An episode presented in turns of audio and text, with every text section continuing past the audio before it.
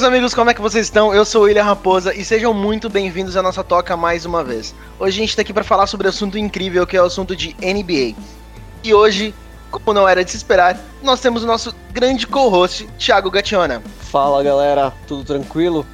Sejam muito bem-vindos à toca aí e vamos aí quebrar tudo, né? Mais um dia aí. Vamos nessa. E como já, já é de costume aqui na Toca, a gente sempre traz um convidado. O convidado de hoje é o nosso amigo guitarrista, que toca para um caramba, para não falar palavrão por aqui.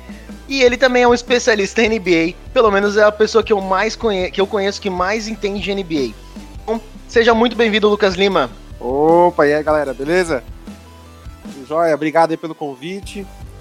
E é isso aí, cara. Fiquei honrado agora em saber que eu sou o cara que, pra você, mais entende de NBA. Pra mim, eu entendo pouquíssimo, viu? Mas NBA é um negócio que a gente vai almoçando, jantando, tomando café. E quando a gente vê, cara, a gente tá consumindo demais, a gente tá aprendendo muito. E é uma liga sensacional mesmo. Engraçado que todo convidado que eu trago aqui no programa, eles falam a mesma coisa, né? O Thiaguinho, quando a gente começou a conversar, eu falei, ah, o especialista em, em tênis. Aí ele falou: não, não sou especialista em tênis. Daí o cara começou a debrulhar o tênis de uma forma que ninguém nunca tinha visto antes. Pô, acho que a galera fala porque ninguém é. ninguém ganha dinheiro com isso, né, cara? O dia que a gente ganhar dinheiro, a gente é especialista. Exato. Daí enquanto isso. É. Não, e ninguém, e ninguém se sente no estágio de especialista, né? Eu acho que se sentir especialista, cara, é uma. É uma. É um estágio assim que quando você chega, provavelmente você não é né? Acho que é verdade. Falta, sempre falta alguma coisa, cara. Depois que o Lucas Lima começou a jogar no Palmeiras, sua vida piorou, cara? Porque eu não consigo associar mais seu nome, só, só o Lucas Lima, cara, do Palmeiras. O eterno, o eterno preguiça. Não, cara, não. não, eu não sou isso aí não, cara. Eu sou eu sou, eu sou o marido da, da Sandy. então beleza. Aí sim. Aí aí. Não, agora sua, sua moral aumentou muito comigo agora, velho. Isso, não, eu desenrolo na música. No, no futebol eu não sou perna de pau total. Então. Não, então sucesso, cara. Ô Lucas, já aproveitando então, cara, pra quem, pra quem nunca viu NBA, é, explica pra gente o que que é, como que funciona, quantos times tem, quais são os times mais tradicionais, né? Certo. Bom, a NBA, cara, ela é a maior liga de basquete do, da América do Norte. E ela é uma das maiores do mundo. Do meu ponto de vista, ela é a maior do mundo. Ela compete ali com a, com a Euroliga, que também é muito forte, mas em termos de, de marketing, de, de visibilidade, a NBA, para mim, é a maior do mundo. E ela é, é uma liga que começou em 1946. É, ela tinha outro nome, era a ABA, Associação de Basquete. Não lembro agora exatamente, mas começou em 46. E hoje ela é composta por 30 franquias. São 29 nos Estados Unidos e uma no Canadá, que é o Toronto Raptors. Ela é dividida em, em leste e oeste, onde você tem 15 times no, no leste e 15 no oeste. E, e, e, a disputa dela, cara, ela é muito dinâmica. O que eu gosto muito da NBA é isso, cara, porque assim, é, você tem um time forte durante um tempo, às vezes uma temporada, às vezes duas temporadas, e de repente, cara, passa dois, três anos, tudo muda, o cenário muda. O time que, que foi campeão ano passado, é, esse ano tá ali brigando pela última vaga dos playoffs. Então, a NBA, ela, ela, ela, ela é uma liga que, do meu ponto de vista, ela não é óbvia por mais que tenham os times fortes, por mais que tenham os nomes muito fortes, a liga em si, ela, ela, é, ela é muito competitiva. O que faz eu, particularmente, não conseguir torcer para um time só. Entendeu? Eu gosto da liga assim, cara, de forma global, entendeu? Eu acompanho vários times. É claro, né, que a gente tem os times preferidos, tudo mais. Tem uns dois ali no leste, uns dois no oeste.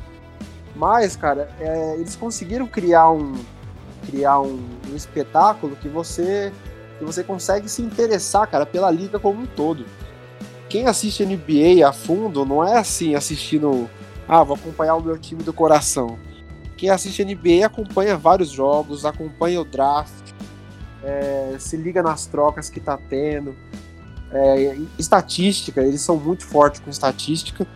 E isso tudo fez a liga globalizar. Essa globalização da liga acho que começou a acontecer dos anos 80 para cá. Para a gente, né, do Brasil, o negócio começou a crescer mesmo nos anos 90. É, com o Chicago Bulls, o Michael Jordan, né, a Band, que começou a abrir muito espaço para a NBA aqui no Brasil. Tanto que até hoje, um dos times mais populares aqui no Brasil é o Chicago Bulls. Por mais que hoje na temporada né, eles estejam. tá sendo um time meio fraco, meio coadjuvante ali. É, nos anos 80 que era o, que era o Magic Johnson, né? O ano do. Isso. é, a década do Johnson. A década do Magic Johnson e o Larry Bird também foi muito forte, né? Nos anos 80. E, e, e do meu. E assim, do, do que eu já assisti de NBA, de documentário, de estudar NBA, cara, quem mudou muito essa liga e globalizou ela foi o. Foi com, quando o David Stern assumiu ali o, o, o, a posição de comissário da NBA, né?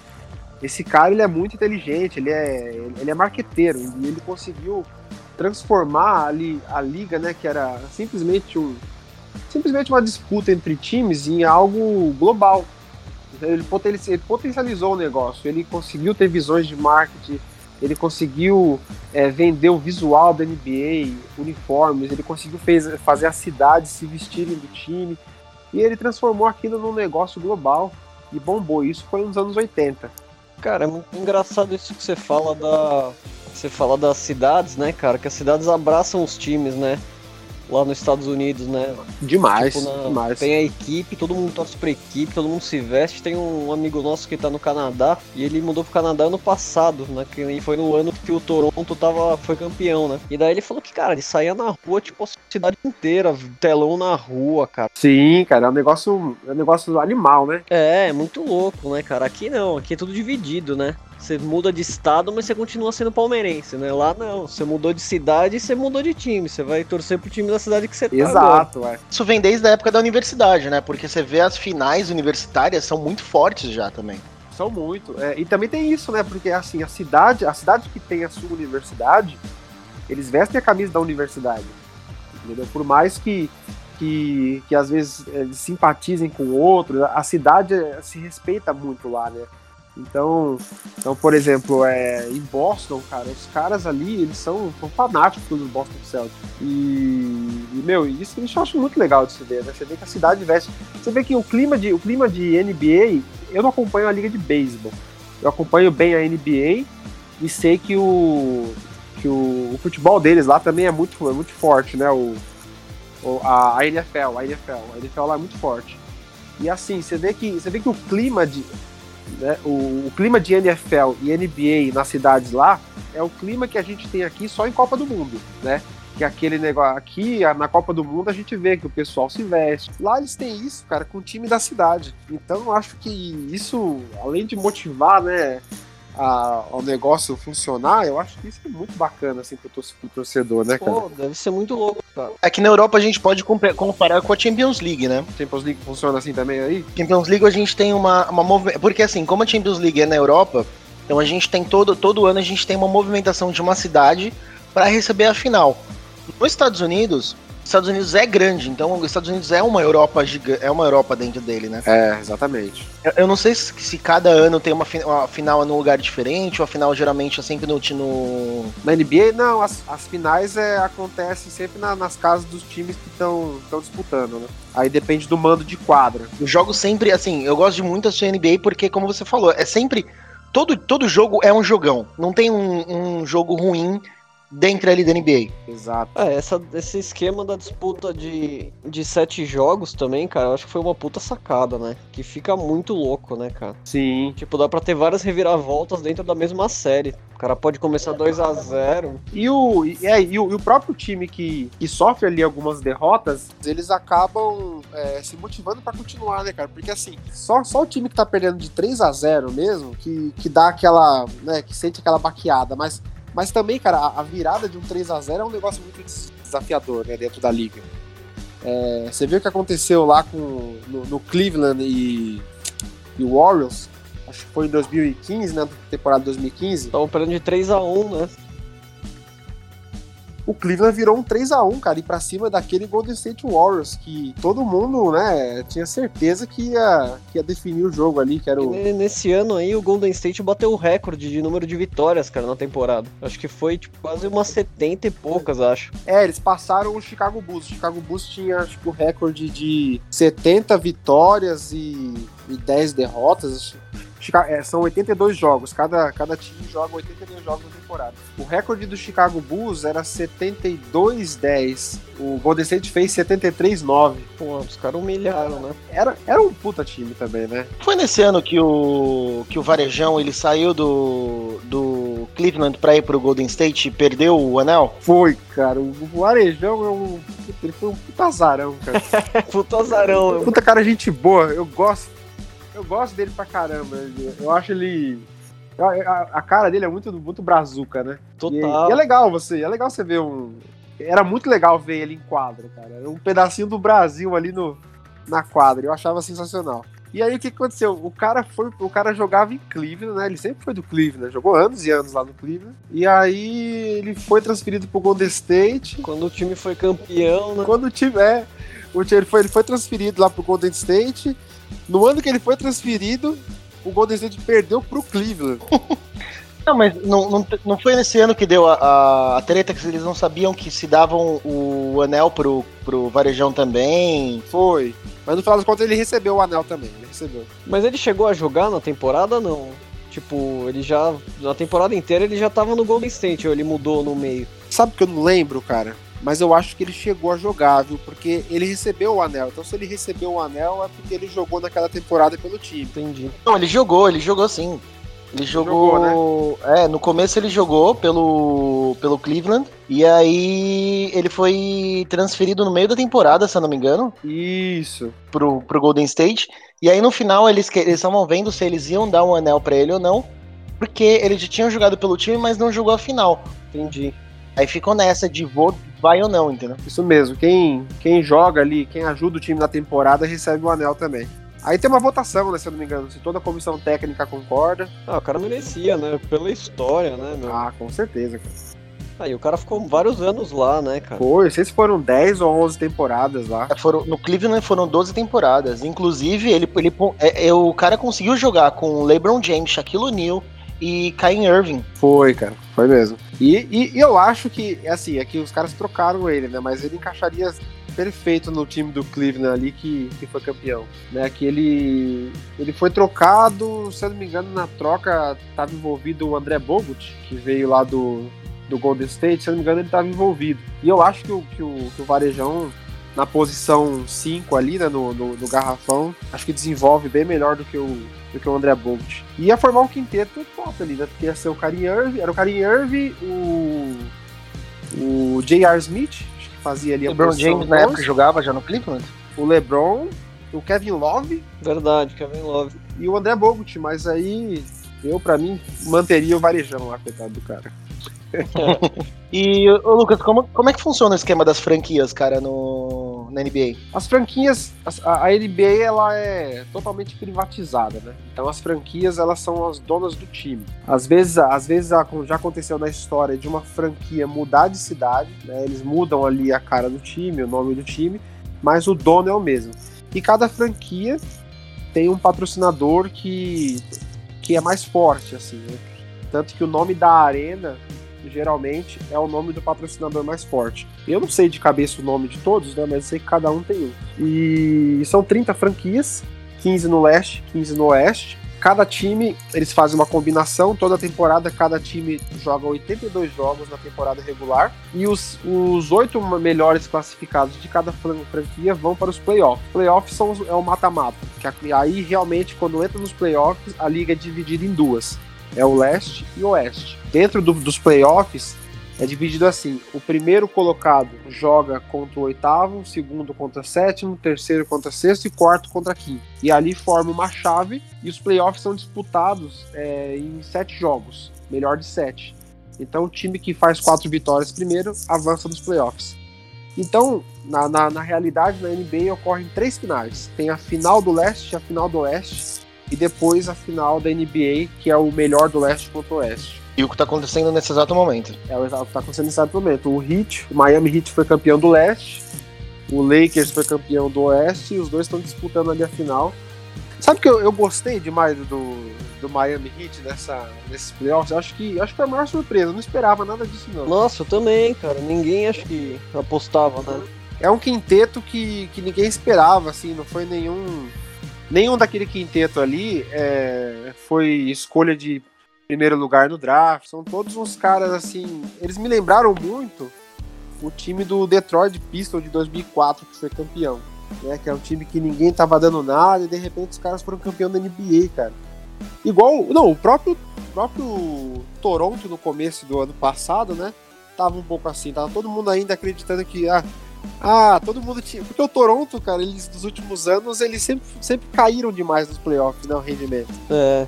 E aí a gente achava, ah, não sei se o Kawhi vai vai entrosar bem com aquele time. De repente os caras foram campeões. campeões é que né? ele começou a jogar muito, né, cara? No, no... É, na época o Kawhi, o Kawhi, inclusive, foi o. Ele foi MVP das finais, né? O Kawhi ano passado, né? E ele jogou muito nos playoffs, né, cara? Foi. Ele, tipo, apareceu demais, cara. Jogou pra caramba, viu? Eu acho que ele foi, ele foi o fator decisivo ali pros caras avançarem no playoffs. Ah, com certeza. Inclusive, deu um, eu acho que deu um azar esse ano o Kawhi nos Clippers aquele jogo lá foi, foi completamente azarado. Eles vacilaram muito, né? Tava 3 a 1 cara, pra eles. Eles começaram a jogar mal. Jimmy Butler começou a jogar muito bem. Nossa, cara, muito, muito, muito. E aquele Adebayo também, né? O, o Bambam, o cara no garrafão, cara. Aquela tapada que ele deu ali, o bloqueio que ele fez, que ele fez a... Ah, no, no final do jogo foi incrível. Sim. Fora, fora os jogadores que, que, de certa forma, são um pouco. Eles sempre foram um pouco mais subestimados, né? Que é, por exemplo, o Goran Dragic, que para mim é um, é um puta armador. Eu acho que ele tem uma, uma visão de jogo que poucos armadores têm hoje, né? Na verdade, a posição de armador no, na NBA, ela, nos anos pra cá, mudou pra caramba, né?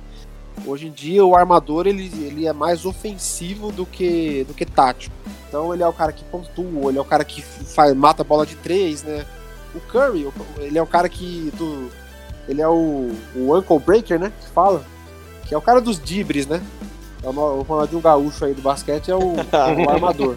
É, você vê o, o, Kyrie, o Kyrie Irving e o, o próprio Kemba Walker, Derrick Rose e o, e o, e o Curry são os caras que revolucionaram a posição né, de armador. Mas o Gordon Dragic é um cara mais tático, que é aquele estilão antigo, né? Que é o cara, é, é o, é o armador passador, né? É o cara que tem uma visão de jogo e consegue dar umas assistências boas. E ele é um cara que tem ajudado demais o time. Pô, ele tem jogado muito, cara. Aí, o Miami deu muito azar, né? Porque no último jogo os dois não jogaram, né? Nem o Dragic nem o, e nem o Adebayo, cara. Estavam machucados, né, cara? Imagina, você já pegar o, você pegar o Lakers, que já é o melhor time da liga, provavelmente. E sem os jogadores Sim. chave, você tá ferrado, cara. Não tem chance. É, você tem que ter, porque ali você tem, no, no Lakers, você tem o fator LeBron, né? Que não tem jeito, ele é o maior. Que é um puta fator, ele né? Ele é o maior da atualidade, não adianta a gente querer nadar contra a maré. O cara, ele, eu acho que a presença dele em quadra, acho que, acho que influencia no jogo. Pô, com certeza. E o o Anthony Davis, né? O Anthony Davis também, que é um cara que, que é fenomenal, né? Nossa, cara tá, os caras formaram uma dupla sensacional, né, ali, cara. O Miami Heat ele veio ali, cara, e, e, com aquela força toda e tal, mas aquela aquela velha história do leste-oeste, né? Há anos que existe o, o lobby de que o oeste é, é o lado mais forte, é mais competitivo, e realmente tem sido isso nos últimos anos, né? O leste era, o leste era dominado pelo time que o LeBron jogava. É. Então era o Miami Heat, o Cleveland, os outros times ali tinham uma certa força, mas o fator LeBron no leste, cara, era onde chegavam. É, o time que chegava era o time que o LeBron tava. Agora o Oeste sempre foi mais competitivo. Né? O Oeste tem, tem o Houston Rockets, que vinha ali com, com o Barba, né? E agora também tá mais forte do que no. O Houston Rockets é um time que eu não, não entendo como não consegue cara, chegar na final. Eu também, cara. Eu e o Thiaguinho tava discutindo esses dias sobre é, isso, cara. Eles sempre se ferram, cara. Não, eles sempre, eles sempre pegam um time que, tipo, eles sempre pegam um time que tão, tá sempre lá em cima. Então eles já, eles já se ferraram várias vezes pelo, pelo Golden State, já se ferraram pelos Lakers. Tipo, eles, não, eles encontram uma pedra no caminho tão forte que, que seria a final antecipada, tá ligado? Não, eu, eu é, exatamente. E eu, eu, além de encontrar a pedra no caminho, eu acho que o Houston, eles têm um, um, problema interno muito forte. Eu acho que o que falam que, que acontece com o Toronto, né, do Toronto cair rendimentos no playoff, do, play, do Toronto não aumentar playoff, eu acho que o, que o Houston acontece a mesma coisa. Porque eu não, não entendo, cara, o que acontece.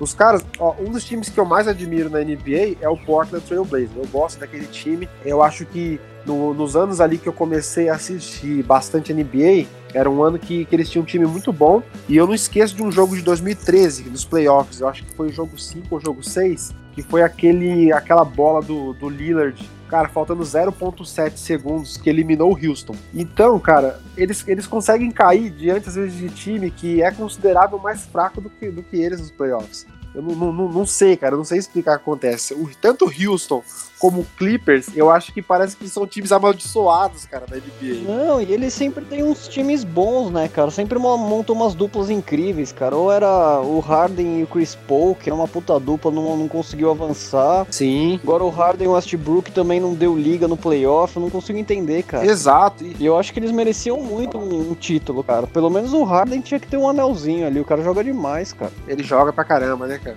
Às vezes eu vejo o, o Houston como uma uma, o Golden State ao contrário. Reverso. É que o, o, Golden State. É, porque o Golden State, por exemplo, é aquele time que ele não dá o melhor de si na, na regular, na temporada regular.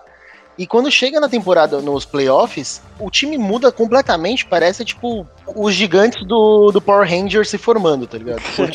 o Megazord. Eles estão lá jogando os cinco lá, estão jogando de boa, aí chegou no playoff e falou, vamos fazer o Megazord, e pá, o maior time da liga. já, já, o time do, do Houston, eu acho que é o contrário. Exatamente. Não, mas o Houston, ele dá muito sangue na, na, na, na preliminar, e aí quando chega na, nos playoffs, parece que ele parece que perdeu a força. Eles perdem, eu não sei se cansa, né? Porque tem isso também, né? Os caras cansam. E eu não sei se às vezes pega jogo, chega até jogo 7, porque time, time que, que consegue varrer 4 a 0 descansa, né? É verdade. Faz 4 a 0 descansa até o próximo chegar. Agora, time que chega a jogo 7, e, e, e acontece muito por isso, né? Jogo 6, jogo 7, é um time que cansa mais. Mas eu não sei te dizer, porque, cara, é um elenco muito bom. O, o Barba, ele é fenomenal, né? Não tenho que falar dele. Ele, individualmente, ele é muito bom. Westbrook, um jogador também diferenciado, né? Não simpatizo tanto com ele, mas reconheço que ele é muito bom. E é um time que, se você olhar aí nos últimos anos, de certa forma, sempre teve um garrafão. Né? Ele teve, é, desde o, vai, vamos puxar mais de trás, Yao Ming foi garrafão do, do Houston. O Dwight, o Dwight Howard, Dwight Howard foi, foi garrafão do Houston, cara, numa época que ele tava jogando bem também. O Nenê foi garrafão do, do Houston. E agora, Clint Capella. Eu sei que ele tem uma mechinha loira na cabeça lá, que é igual a do. ele é tipo o William Bonner, né? Só que a dele é tipo loirinha, assim. Ih! É, em vez de ser. ele é o William. Ele é o William Bonner, é isso mesmo. Clint Capela, William Bonner. Agora eu vou lembrar sempre. Não, mas pera, o Clint Capela que a gente tá falando é o do, do Atlanta, não é? É o. Ele foi do Atlanta e ele, e ele foi pro Houston, né? Foi trocado. Então, que é aquele que tem uma. que tem um cabelo preto, só tem uma. um negocinho no cabelo loiro. Então, é que tá, tem um jogador do Atlanta que ele Cara, como é que é o nome dele? Eu vou lembrar que ele tem a mesma mechinha. É, também. É o Dennis Schroeder. Dennis Schroeder. Procura aí depois o Dennis Schroeder, cara, que ele tem a mesma mechinha. Pô, e você falou do Dwight Howard, cara, ele tá jogando bem também no Lakers, né? Os caras agora ele tá, meu, dominando, tá, cara. Sim. O garrafão ali, é. cara. Ele gosta, eu acho que ele gosta do Lakers, né? O Dwight Howard. Gosta de Los Angeles. Jogava bem lá, aí é, né, foi pro. Na verdade, ele começou no Orlando, não é isso? Cara, não sei te dizer, viu? Eu acho que ele começou no Orlando, foi pro Lakers, depois Houston. Ele rodou pra caramba ali na NBA. Mas é um, é um cara que tá desenvolvendo bem ali o a posição dele ali, né? Ajudando o Anthony Davis ali no garrafão. É um time bom, né, que, que eles montaram.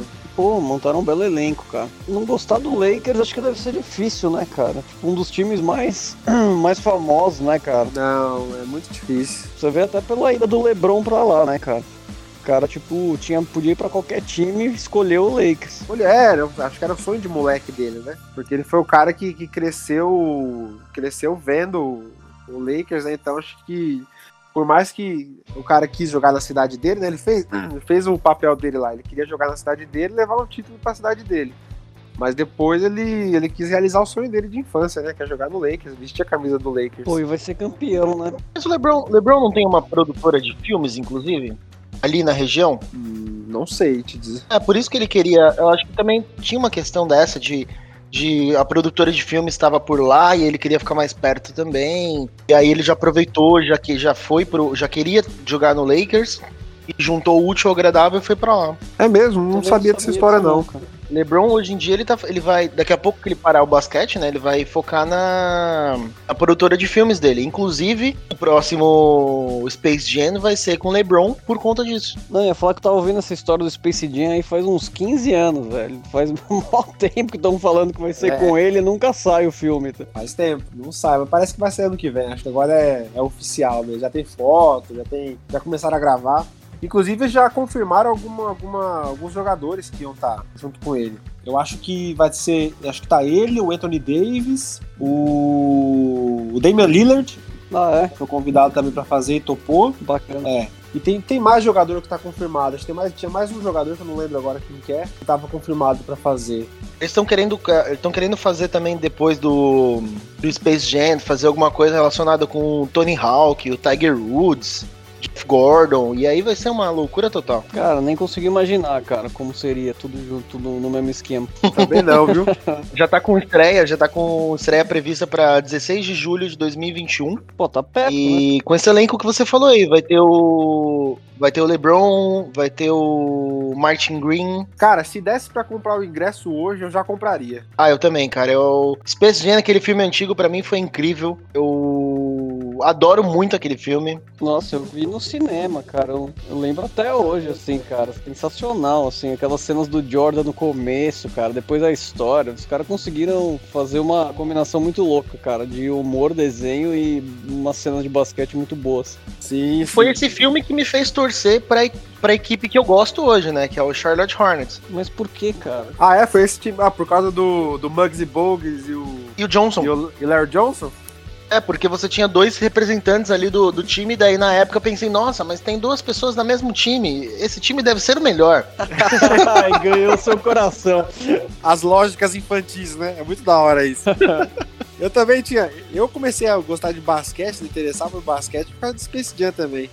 Foi depois do Space Jam que eu comecei a querer ter uma bola de basquete, fazer uns arremessos, a, a ver um pouquinho assim, mas, mas depois eu, eu passei a a curtir outro esporte, né? Comecei a curtir vôlei e depois eu voltei É isso que eu ia falar. É engraçado que na época do colégio você não, você não falava muito de basquete. Você falava, você, a gente gostava bastante de vôlei. Exato, a gente curtia vôlei. É que o vôlei foi, na época, pelo menos na nossa época ali, né? De, de adolescência, acho que foi, foi a época de ouro do vôlei, né? Nossa, pegaram aquela geração que ganhou tudo, né, cara? O Brand ganhou tudo que dava pra ganhar, cara ganhou tudo, né? Era um, meu, era um negócio que não tinha mais, não faltava mais nada. Olimpíadas, Jogos Pan-Americanos, Liga Mundial, ganhava uma atrás da outra. Ganhou tudo que dava pra ganhar, cara. E engraçado que o Brasil no basquete, a seleção brasileira no basquete nunca foi tão forte, né? Cara, não foi por causa dos Estados Unidos. Não foi porque, aliás, são quatro, são, são quatro seleções que, que acho que sempre foram muito fortes, assim, sempre teve pontos muito fortes na história do basquete. É a americana, né? a espanhola, os argentinos e, e, o Brasil. O Brasil sempre teve seu, seu destaque. Só que, cara, o, o, basquete aqui, ele é pouco desenvolvido, né? Eu acho que rola pouco investimento para os caras assim, se desenvolverem, né? E aí os caras que conseguem elevar o padrão são os caras que conseguem jogar fora. Joga na NBA, joga na, na Liga Europeia.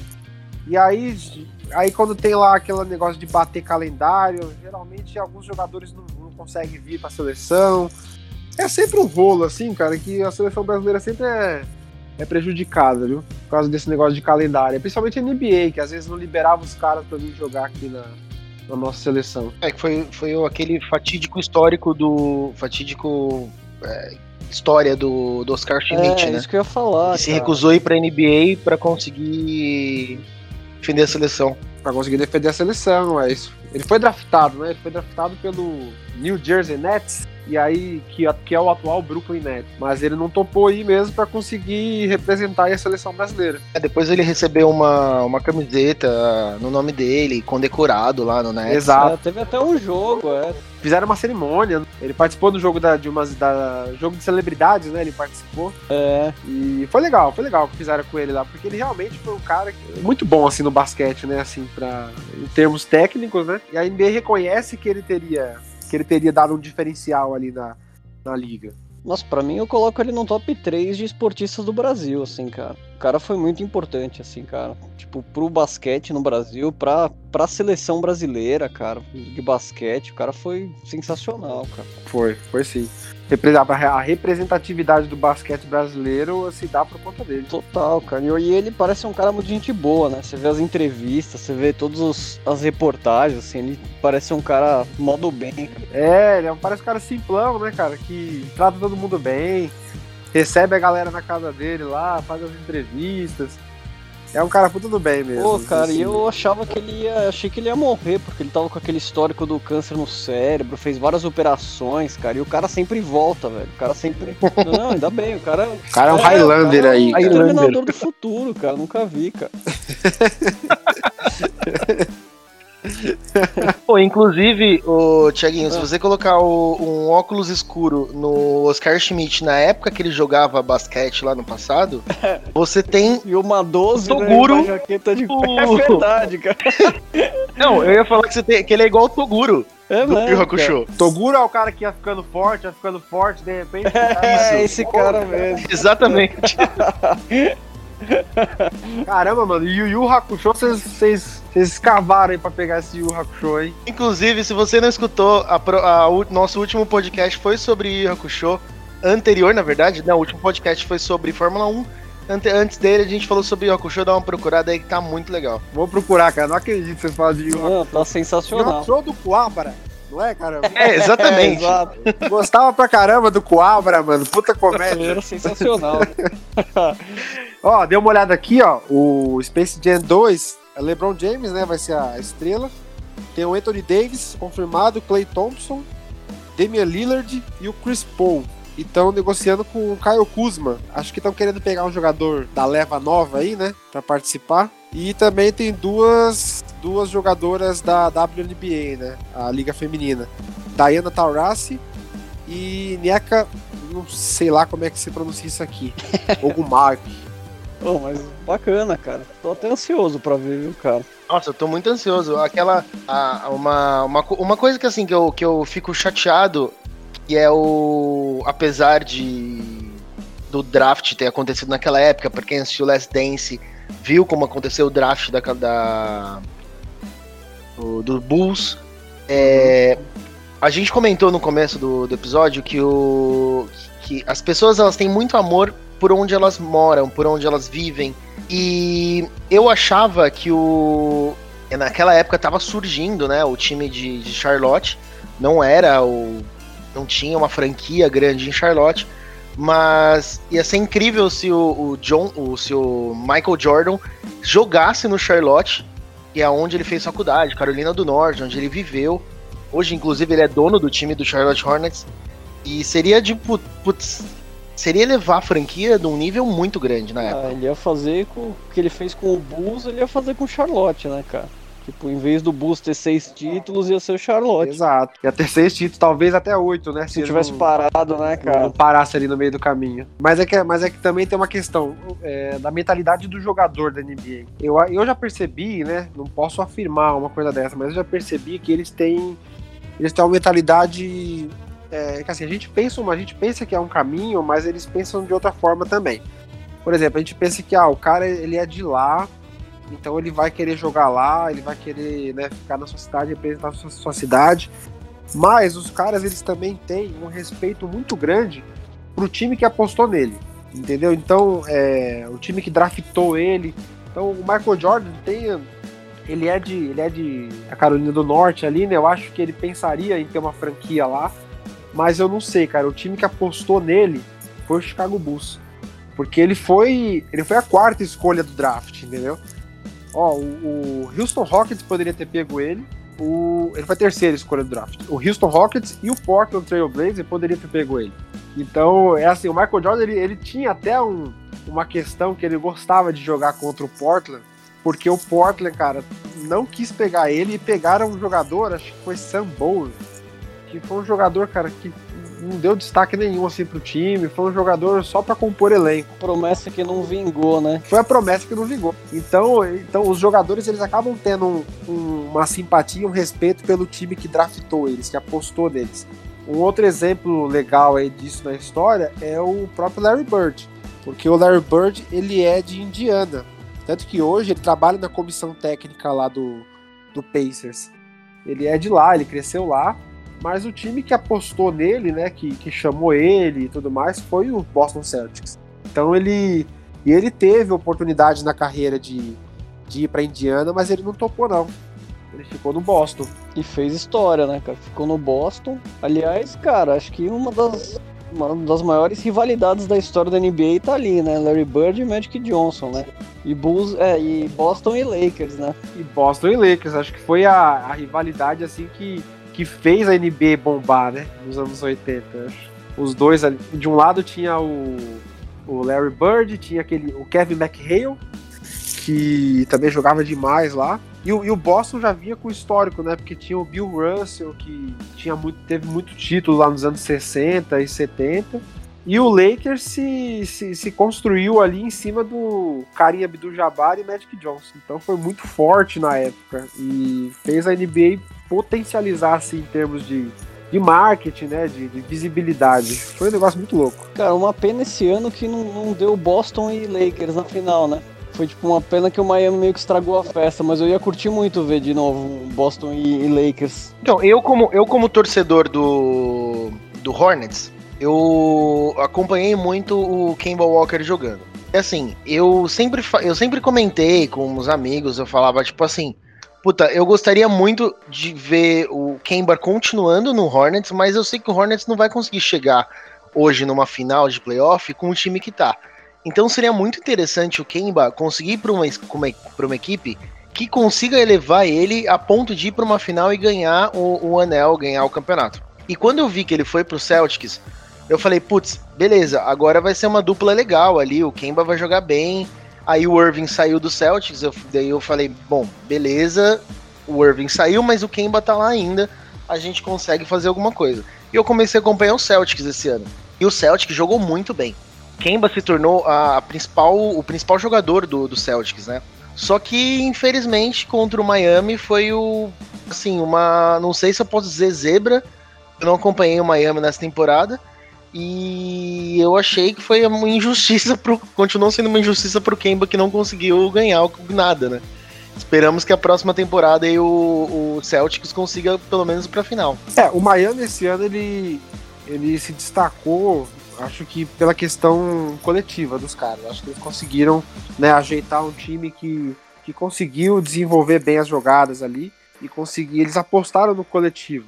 Até porque eles não tinham nenhum nome assim que era. Ah, tem o Jimmy, Blunt, Jimmy Butler, ok. Só que o Jimmy Butler, cara, ele, ele se destacou demais no Chicago Bulls, que tinha uma equipe muito, muito, muito, muito forte, né? Que era o. Era ele, o Derrick Rose, tinha o Joaquim Noah, o Luol Deng, Perk então foi aquele Chicago Bulls que era uma equipe boa. Depois ele foi pro Philadelphia, né? Jogou no Philadelphia, que também tinha uma equipe muito boa, Joel Embiid, tinha o Ben Simmons, né, que chegou chegando também. E aí ele foi pro Miami para ser estrela, né? Para ser o grande nome. Só que ele nunca, eu acho que o Jimmy Butler ele nem tem estrutura para carregar o time nas costas. Ele é um puta jogador mesmo, mas funciona bem no coletivo. E o Miami Heat eu acho que se deu bem nesse, nesses playoffs porque achou o coletivo. O Boston Celtics, o que, que eu posso falar do Boston Celtics? Sem ferir ninguém. não, não, eu não tenho. Não tenho, não tenho sentimentos por nenhum time, não. Como eu posso falar do, desse Boston Celtics sem ferir ninguém? Eu gosto demais da franquia, mas eu não gosto desse time. E eu vou te explicar por quê. Explique por quê eu acho que são caras muito bons. Kemba Walker, Jason Tatum, Gordon Hayward, o que mais ali? Marcus Smart, Jayon Brown, é o Jayon Brown, né? E eu acho que são jogadores muito bons, certo?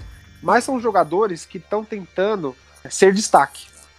Eu acho que são jogadores que tirando o Gordon Hayward, eu acho que são jogadores que estão tentando, sabe, não, não, claro que eles não estão tentando isso, mas ser o grande destaque, pegar ali uma, uma vaga no All-Star. São jogadores que estão pensando muito no, na, na estatística individual. Você acha que eles não estão jogando muito bem no coletivo? Eu acho que não, cara. Eu acho que.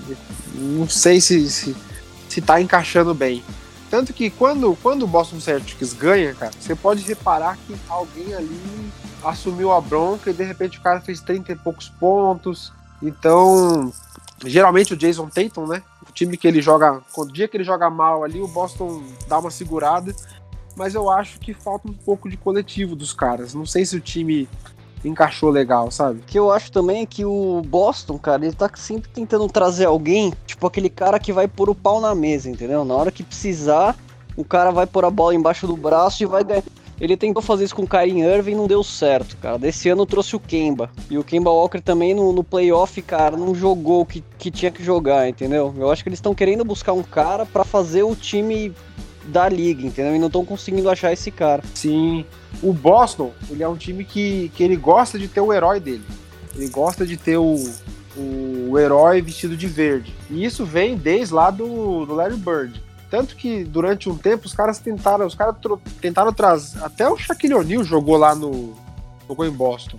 E aí tentaram, o Kyrie Irving eh, casou muito bem a ideia, né, do, do Kyrie Irving, porque o Kyrie Irving queria ser esse cara tanto que ele saiu de Cleveland e o Boston tava procurando um cara assim. Chamaram ele, fizeram lá a troca que eu acho que não foi tão boa, porque eu gostava do. Tinha o baixinho lá, né? Como é que era o nome dele? Era o. Caramba, o cara que tinha um metro e meio lá, jogava demais.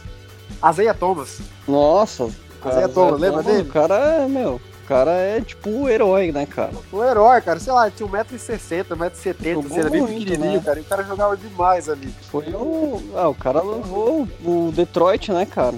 Foi ele que, que ganhou um dos maiores rivais do.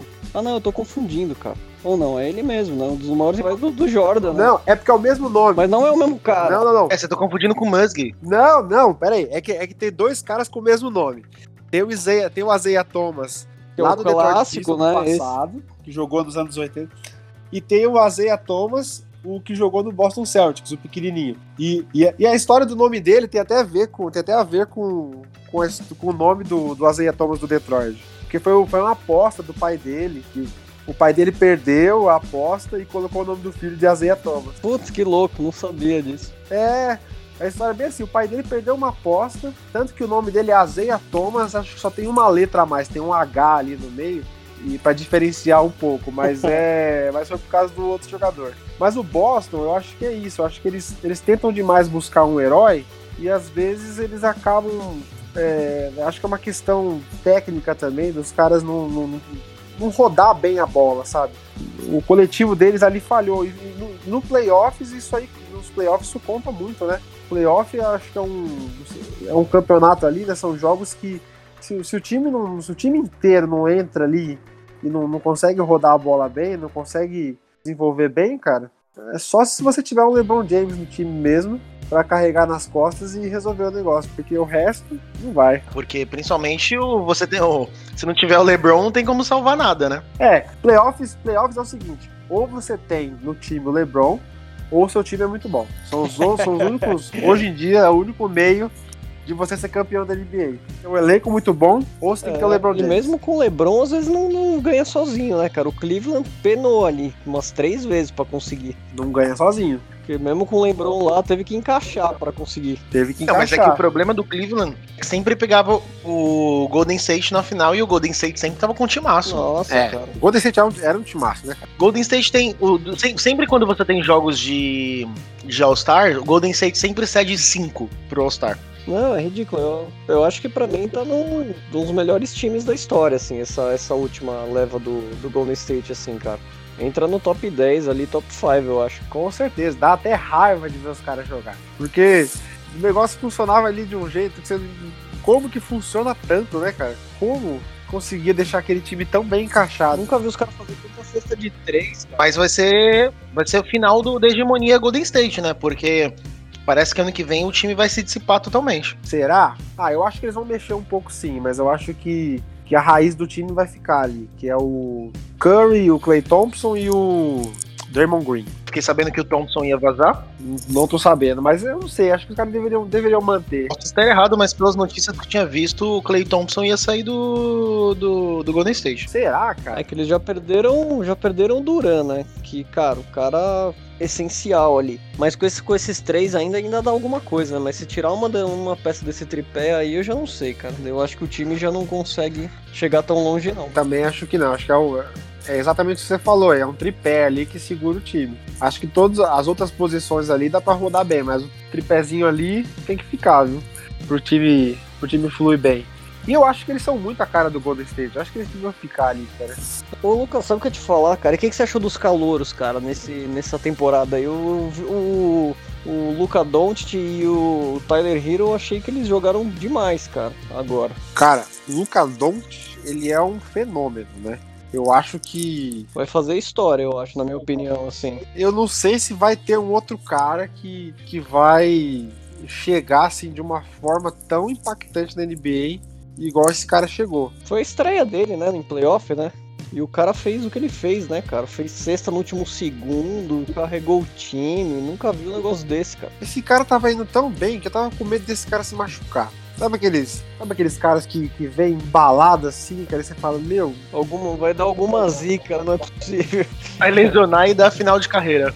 Vai lesionar e vai dar final de carreira. Cara, e ele não é americano, né? Não, ele é esloveno? Isso que é, que é da hora. Joga demais e não, não é americano. Mas de um modo geral, cara, do- dos, dos calouros aí, eu acho que ele é o grande destaque aí dos calouros. Eu não acompanhei todos, não. Eu acho que. Eu, eu confesso pra você que, que, o- que o draft, que o- os calores é um negócio que eu não, não- não fico de olho assim, não. Ainda mais quando. Porque eu, gosto de esperar os caras jogarem o primeiro ano. Porque eu acho que coloca-se muita pressão num cara. Igual esse Zion Williams aí, Williamson, né? Quando, que chegou agora. Cara, tava um, um negócio assim, ah, Zion Williamson, e o cara vai ser o herói, e o cara vai chegar quebrando tudo. E sabe quando você. Eu sou o cara mais pé no chão que fico com o pé atrás. Não costumo acreditar tanto nisso. Porque já teve muito caso, né, de, do cara que. A Marquille Fuchs lá, o que o Filadélfia pegou. O cara chegou, falaram que ia ser o melhor, o processo lá de Filadélfia estava completo agora com ele. De repente, o cara foi pra D-League lá. Caiu pra, pra Liga D lá de desenvolvimento.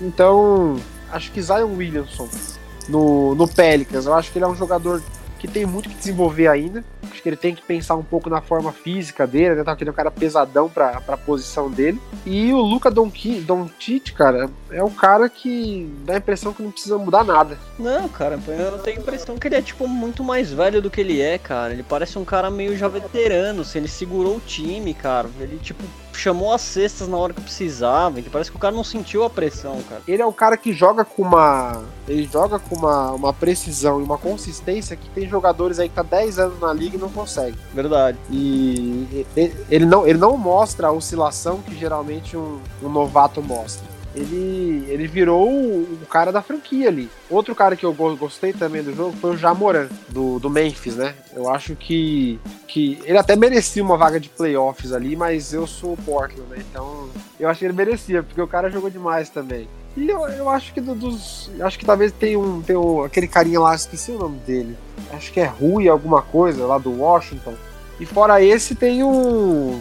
O RJ Barrett, Barrett lá? Baré?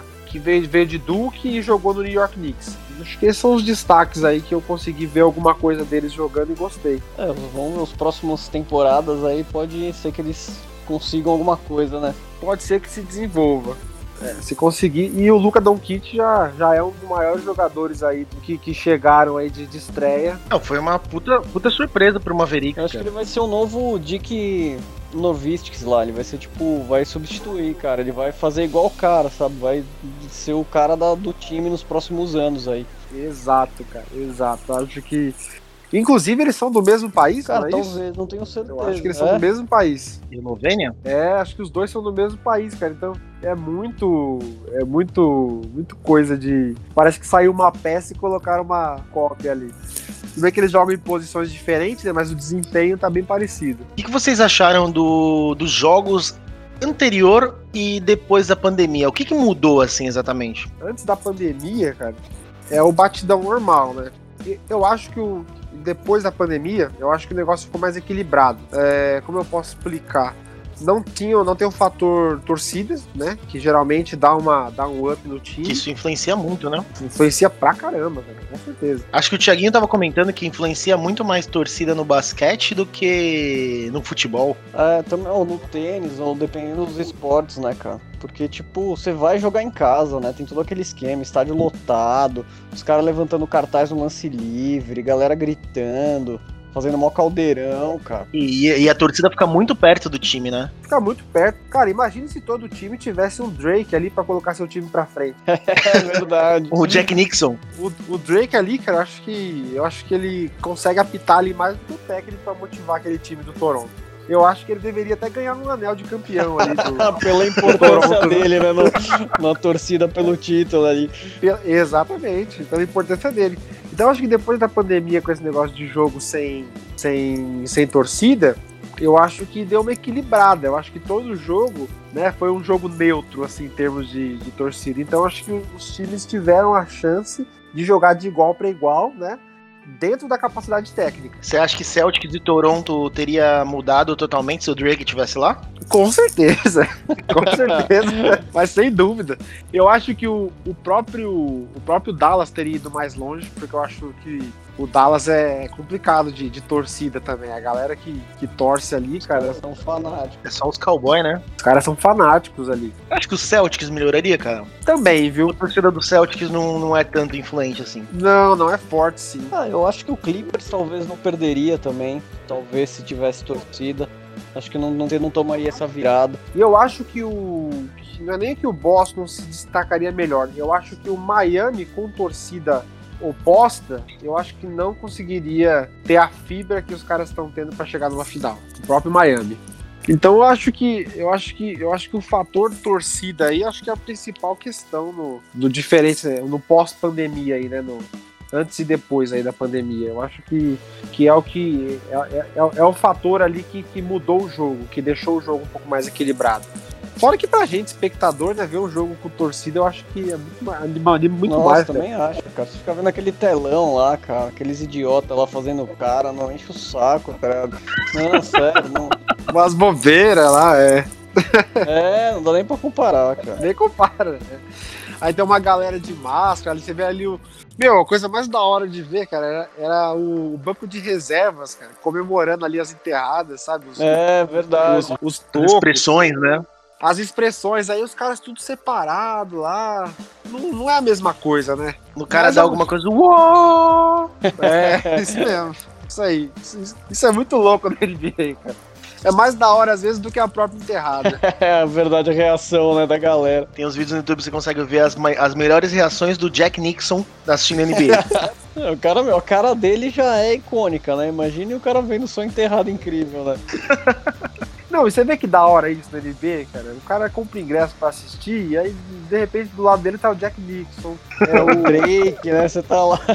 o- o Obama, cara. O Obama, ele é fã do Chicago Bulls, cara. Ele vai assistir jogo do Chicago. De repente, você, você tá lá, você vê o Obama, assim, cara, na, na plateia. Nossa, eu queria muito assistir um jogo ao vivo, cara, da NBA. Deve ser muito louco. Eu queria também, cara. Eu, eu viajei pra lá e não assisti. é, você chegou aí na torcida do Knicks, não foi? Knicks não, você chegou no estádio do Knicks, né? É, eu fui no ginásio do Knicks. Quando eu fui pra lá, não tava tendo temporada, né? Puta, entendi. Na verdade, tava nos playoffs. Quando eu fui, tava nos playoffs e não tinha. Eu fui pra Nova York. E não tinha nenhum time de Nova York jogando. Não, nem Knicks, nem o Nets. Então, o que deu pra fazer lá, eu fiz. Eu conheci lá, eu fui no, no Barclays Center e no, no Metro Square. No- e o Metro Square é da hora que tem o, o tour lá dentro. Você consegue fazer o tour. Então, andei em tudo lá dentro. Você vai na, na arquibancada, fui na quadra, você vai no vestiário. É muito da hora. Mas jogo não assisti ainda, viu, cara? Quero voltar lá pra, pra assistir Também, algum cara, jogo, é viu? caro. Você sabe o preço dos ingressos? Depende muito do, do jogo. Não tem um preço fixo. Mas é a partir de, de 40 dólares. 30 dólares, não é? É, a partir de é 35, 40 dólares. Em pior lugar. vai assim, até, né? dependendo do jogo, cara. Tipo, lá em cima, lá 40 dólares. Você quer quanto perto da. Não, mas engraçado que o pior lugar, não, você consegue ver o, o jogo é que, cara, não é tranquilo. tão grande, né? Tipo uns 15 mil lugares, né? Não é estádio de futebol, é tipo uns ginásios mesmo, né? 10 mil, 15 mil, né? Capacidade é isso mesmo, é 20 mil, é. A capacidade é essa mesmo. Mas quando eu for também vai ser, o, vai ser lá no caldeirão, lá em cima, assim, perto do. quase lá no na teto. geral, lá, né? Jogando saco de mijo nos caras da primeira fileira, assim. Exatamente. e o, o preço do ingresso, você falou aí, ele varia muito é, pela, pela época e pelo jogo. Então, por exemplo, hoje em dia, um jogo com o Lakers estaria, sei lá, quatro, cinco vezes mais do que há duas temporadas atrás. Nossa, sim, LeBron, né? Tipo, O status do time é o que define o preço do ingresso. O jogo do Golden State contra o Cleveland é, esse ano seria um preço mais barato do que foi na, há três temporadas atrás. Hoje o. Então varia muito o preço do ingresso. Então se você vai, você vai lá assistir um jogo, você tá, sei lá, em Nova York, você vai assistir um Brooklyn Nets e Charlotte Hornets. Vai ser um preço mais baixo do que o Brooklyn Nets contra os Los Angeles Lakers, entendeu? ah, com certeza. Entendi. Você paga, você paga pelo evento, né? Você paga pelo evento, é. E tem, e tem os times que são tradicionalmente caros para assistir, que é o Lakers, o Boston, o Knicks e o Chicago Bulls. Por causa da história, né? É, por causa da história deles. Até hoje são as franquias que têm um ingresso um pouco mais alto por conta da, da história. E o Madison Square, né? Ele é, ele é, o Knicks ele é caro porque ele não sei porquê, não sei te explicar porquê, ele até hoje ele é a franquia mais valiosa da É NBA. tipo a Meca ali, né? O Madison Square, né? Que eles chamam a Meca do basquete, né? Isso, isso mesmo. Caras foram campeões lá uma vez só, lá nos anos 70, e até hoje é o time mais valioso da NBA. É um negócio que não dá pra explicar. Tá todo mundo esperando, né, cara? Que ele- eles voltarem forte pra ganhar mais um título, né? Sim, e eu acho que merecia. Tipo, numa das maiores cidades dos Estados Unidos. Eu tava esperando isso também do, do Boston esse ano, né? O Boston é um time de muita história, todo mundo espera título deles. Mas eu acho que tá até meio banal já a questão de título do Boston, né? Porque, sei lá, os caras têm 17 títulos, é isso? 17? Por aí, e o Lakers 16, acho, alguma coisa assim, ou 15. É bem por aí mesmo, acho que é 17, 15. Mas eu torço pro Knicks, viu? Eu acho que é um time que merece ganhar alguma coisa aí nos próximos anos. Cada, cada temporada eu escolho um time pra torcer, assim. Daí esse ano eu tava torcendo pro Rockets. Não, eu sempre vejo, né? Porque eu não tenho uma camisa assim de basquete, né? Cada, cada, cada ano eu vou pra escolher um. Geralmente os, os Dark Horse, assim, as zebras eu sempre torço pra zebra, sabe? Eu não gosto de ver. Daí sempre pra tentar tirar essa hegemonia, assim. Ó, os meus times aí que eu gosto de acompanhar sempre, do lado leste, é o Chicago Bulls e o New York Knicks. Chicago Bulls por uma questão histórica, porque foi o time que, né, na infância a gente viu lá e tal. Space Jam, Michael Jordan. Eu acho que foi o time que, que, que aqui no Brasil bombou, né? Cara, eu lembro que tinha muita gente com, com boné, cara, do Chicago Bulls na época, né, cara? Um negócio, tipo, mó estranho, né? Galera com boné de basquete. É uma né? marca muito forte. É, não, mas nos anos 90, a gen- eu fui brincando do Hornets, mas anos 90 o Hornets ele teve uma- um boom de marca muito forte. Tava todo mundo no Brasil queria ter um boné da, do Hornets. E eles foram um time muito forte nos anos 90. A duplinha ali do. O Munsg e do Johnson. Isso, do Muggs e do Johnson, eles fizeram. Nossa, eles fizeram muita história ali, cara. Eles, eles, eles iam muito bem. É claro que eles estavam numa época, né, que tinha que competir com, com o Michael Jordan do Chicago Bulls, com o Patrick Ewing ali do New York Knicks, né? Eles vieram. O, o Houston também era muito forte, tinha o Hakim Olajuwon. O Utah, Utah também era muito forte. Então eles vieram de uma época que a NBA tava assim, é, força total de tudo quanto é lado.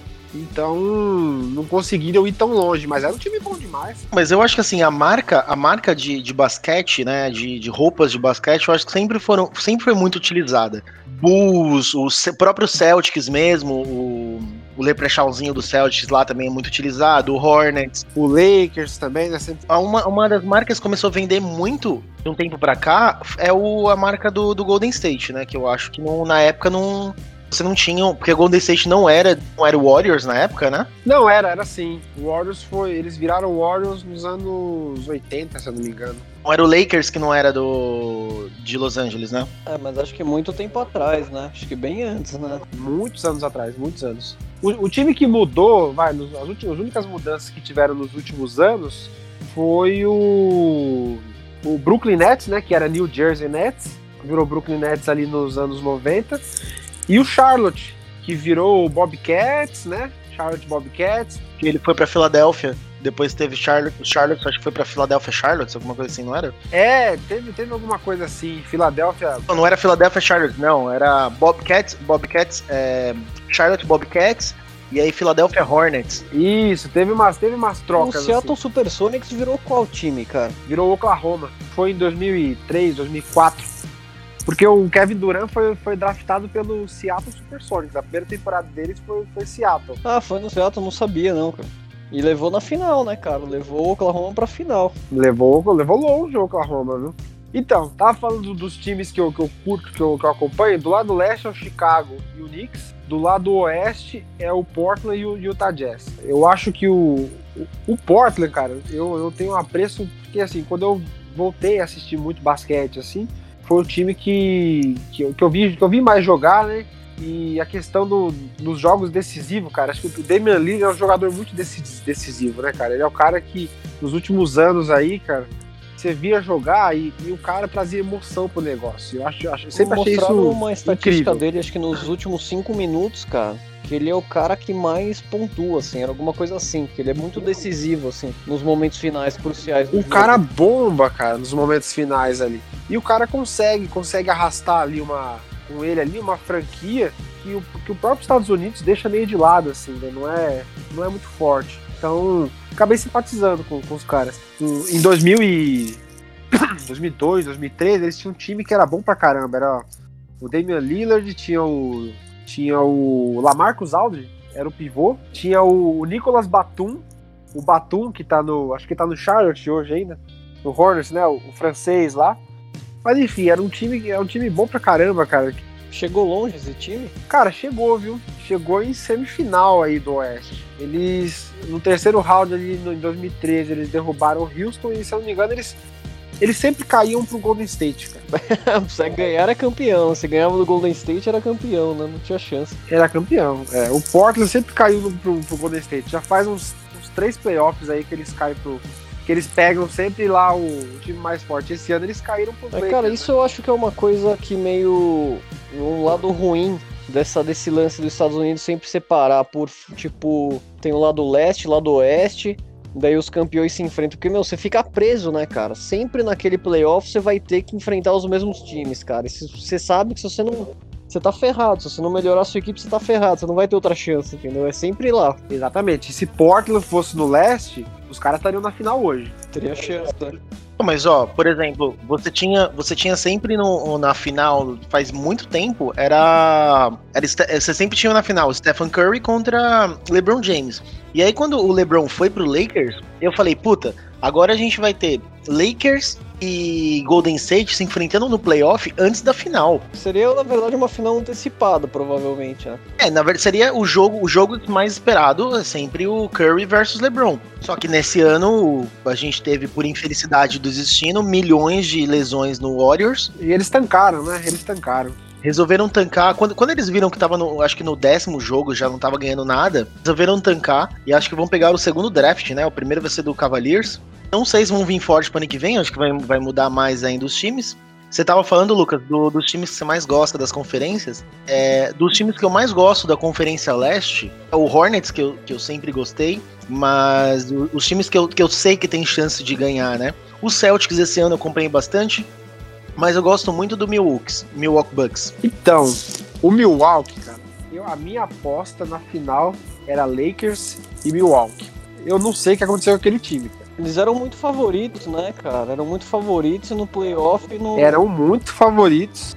Não virou. Eles caíram pro Miami, né? Eu não sei nem te dizer se foi torcida, se foi falta de entrosamento do time, porque o time era muito entrosado. Tava até rolando uns boatos que pode ser que o Atentocompo saia, cara, agora que ele vá para outra equipe. Não sei o que, que, vai acontecer, mas existe a possibilidade. Eu ouvi falar isso aí também, eu ouvi falar. Mas imagine o time que ele for, né? Como vai ficar? Porque o cara é fora de série também, cara. O cara joga muito. Se ele sair ali, vai virar um. Vai passar pelo menos uma temporada como o Milwaukee vai ser um time coadjuvante. Se ele, se ele sair. Porque é um fator muito forte ali. Ele é o ele é o, o main player ali, o jogador principal.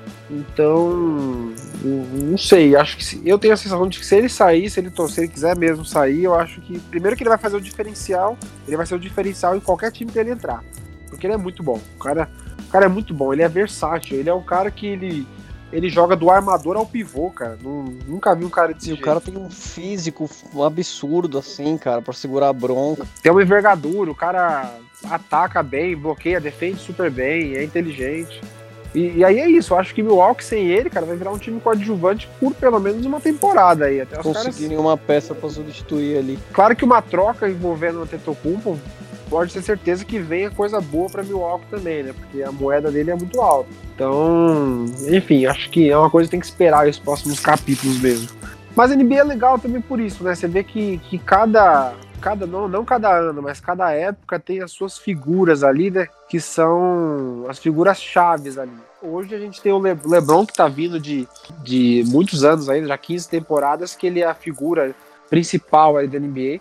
Mas você teve ali o Antetokounmpo que desenvolveu bem, a gente teve o Curry que dominou também durante muito tempo.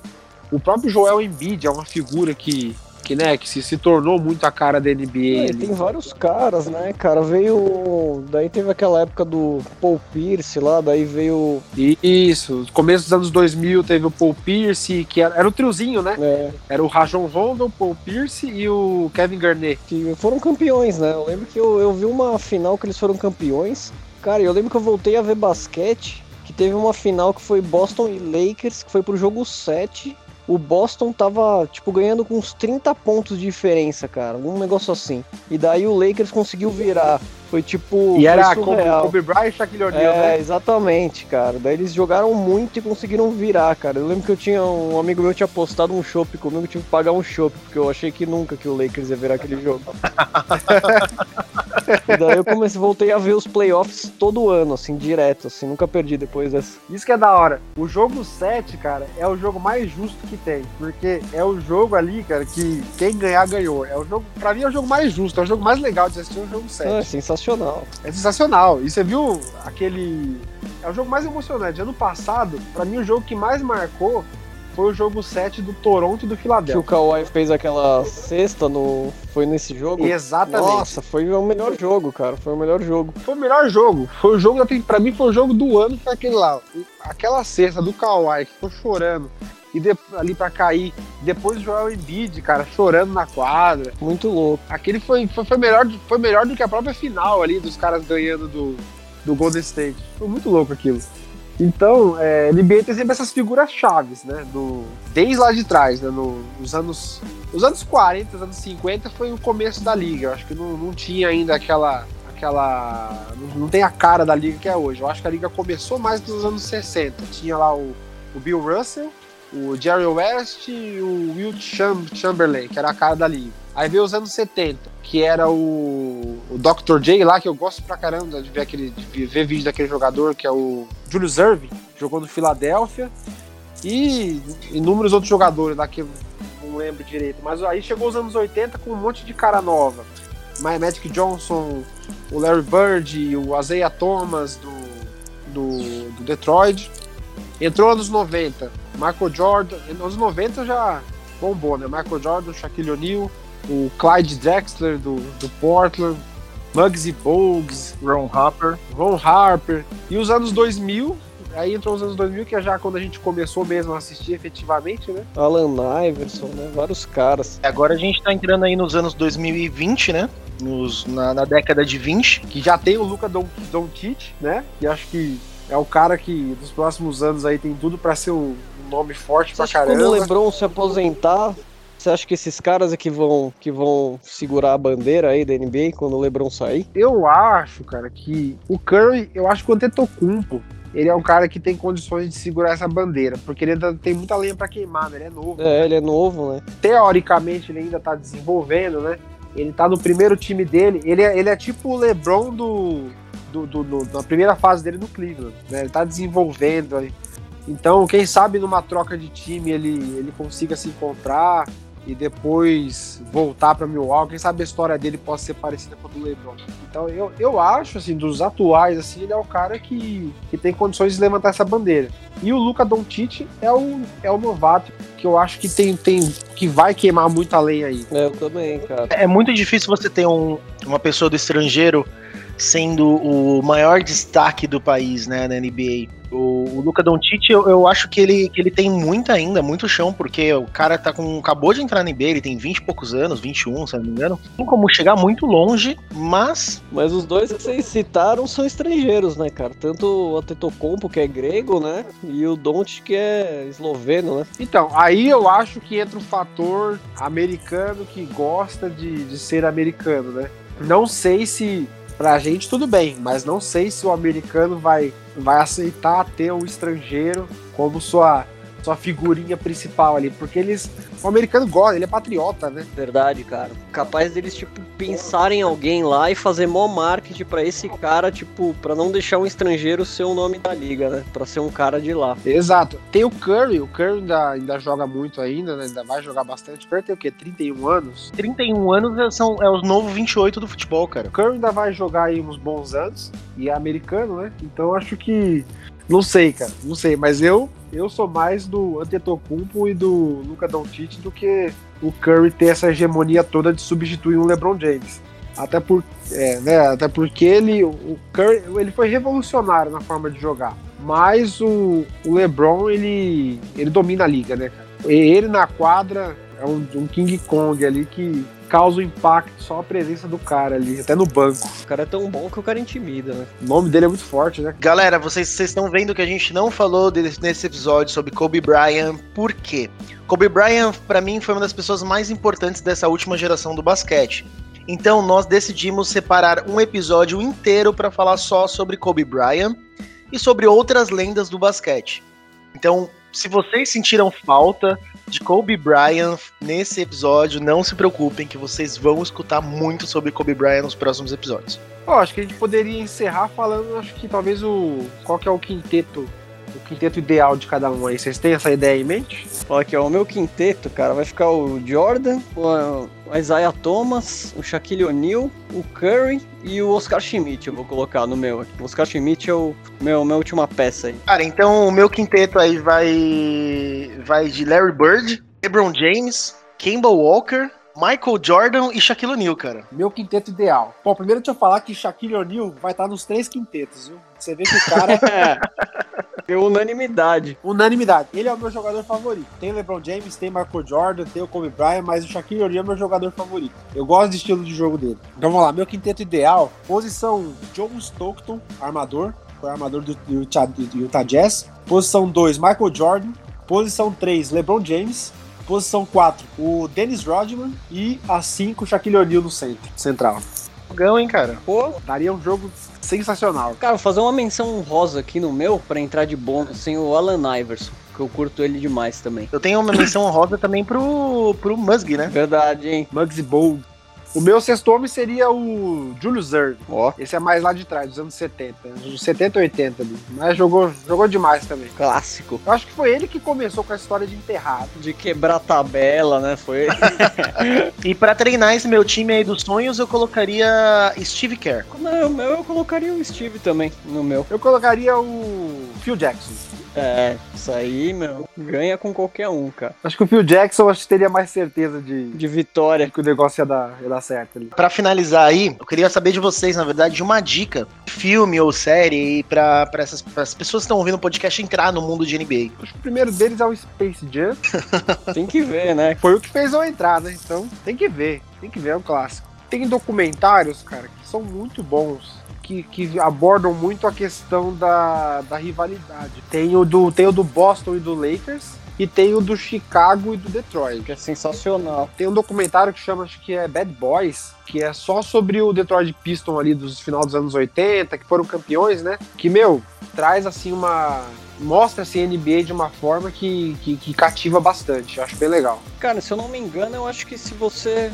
Se você for no Now lá, no canal da, da ESPN, você esses daí estão, eu acho. Porque eu, eu vi lá um tempo atrás e acho que ainda deve estar lá. Acho que, o, acho que o YouTube hoje tem muito material de NBA. Assistir uma final ali dos anos 90 é legal. Nem que sejam os highlights ali dos jogos. Você, Ti, tem alguma indicação de filme? Cara, eu indico. Não é filme, mas aquela série do Netflix lá, o. É The Last Game, né? The Last Dance? The Last Dance, é verdade. The Last Dance contou a história do, do Michael Jordan, que é muito louco. E, cara, vou colocar um, aqui um mangá que chama Slam Dunk. Foi publicado no Brasil também e é sobre basquete. Não é sobre NBA, mas é sobre basquete. E, cara, um dos mangás sobre esporte mais legais que eu já vi, cara. Muito louco mesmo. Vale a pena, vale a pena ler. Slam Dunk. Cara, eu, eu vou colocar meus filmes aqui também. Pra indicação pra vocês. Primeiro filme, obviamente, que é um dos meus filmes favoritos de basquete, é o Treinador Carter. Pra mim, esse é um puta filme com Samuel L. Jackson ali como Não tem o que falar desse filme. É um filmaço, é um filmaço. É aquele tipo de filme quando você tá passando assim na TV, se você vê ele passando, você para e assiste. Exato. Outro filme que eu também faço uma menção aqui, que é o clássico do Wesley Snipes, né? Que é o Os Homens Brancos Não Sabem Enterrar, que foi um clássico da sessão da tarde ali nos anos 90. E incrível o filme também, muito bom. Filmão. Pra finalizar, eu coloco um documentário chamado Magic in Bird, tem no YouTube, falando a, sobre a rivalidade do Magic Johnson e do Larry Bird. Muito, muito bom, vale muito a pena assistir. Deixa eu colocar mais um aí, mais uma indicação. Claro. Um documentário, acho que tem no YouTube também, sobre o Dream Team, que foi aquele time da seleção americana de 92 que jogou nas Olimpíadas de Barcelona. Pra quem não sabe, tipo, até as Olimpíadas de 92, as Olimpíadas não permitiam que jogadores profissionais é, entrassem no time principal. Só poderia ser jogadores é, do colegial. Então eram só, só jogadores que estavam lá na, na NCAA que entravam no time das Olimpíadas. E aí, a partir dos anos 90, eles permitiram que jogadores profissionais entrassem. Então, os jogadores da NBA, efetivamente, só começaram a jogar nas Olimpíadas a partir do- da Olimpíada de 92. E aí surgiu o que eles chamam de Dream Team. Fizeram um time, cara, com Michael Jordan, com o Magic Johnson, Larry Bird, o Scott Pippen, é, o Patrick Ewing estava no time. Era só. Foi um time que juntou só a nata. E é óbvio que eles ganharam ouro né, nas Olimpíadas. E tem um documentário sobre eles. Acho que é, o, acho que é Dream Team de 92 mesmo, tem no YouTube. E é isso, meus amigos. Eu fico muito feliz de ter vocês aqui comigo nessa conversa incrível. Agradeço muito a quem escutou até agora. Agradeço muito ao Thiago, ao Lucas. E esperamos o draft na próxima temporada. E muito obrigado a todos. Valeu! Valeu, galera. Um grande abraço, sempre um prazer. E aí, fiquem por dentro da toca.